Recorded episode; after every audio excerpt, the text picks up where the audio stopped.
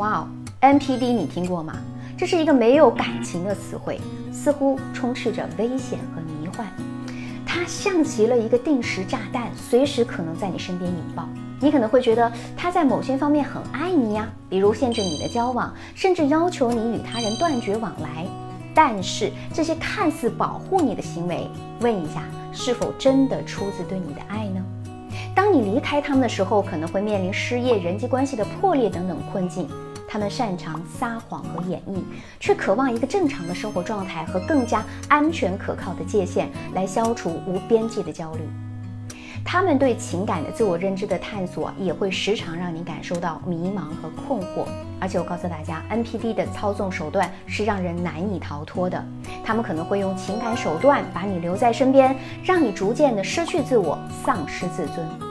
他们甚至根本不会承认自己的错误，更不会反思自己的感情。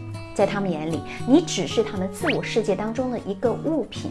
姑娘们，如果你已经识别到自己正在被利用，请不要再舍不得离开。